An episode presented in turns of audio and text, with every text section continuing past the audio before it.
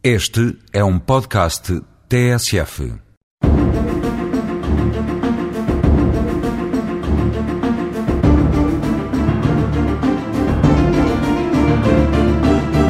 Começamos hoje a falar das classes e categorias de pessoas que se cruzam no mundo da justiça e dos tribunais.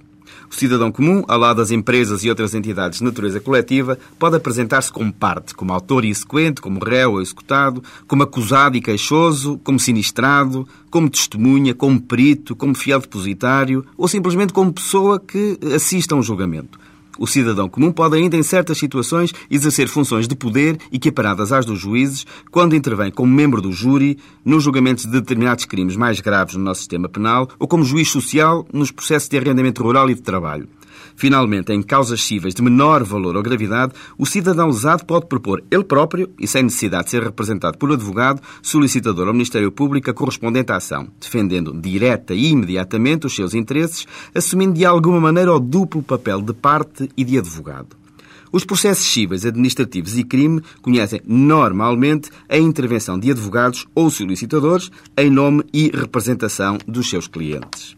Os solicitadores de execução têm o seu principal âmbito de atuação nas execuções, onde desenvolvem todas as diligências tendentes à citação ou notificação, penhora, venda e pagamento das quantias em cobrança judicial.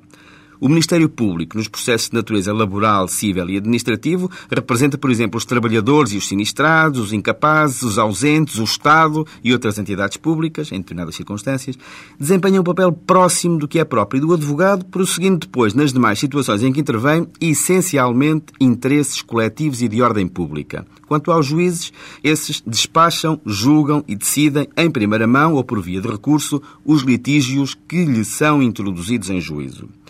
Os oficiais de justiça tramitam os processos e cumprem, consoante o tipo e fase do processo, os despachos do Ministério Público ou dos juízes.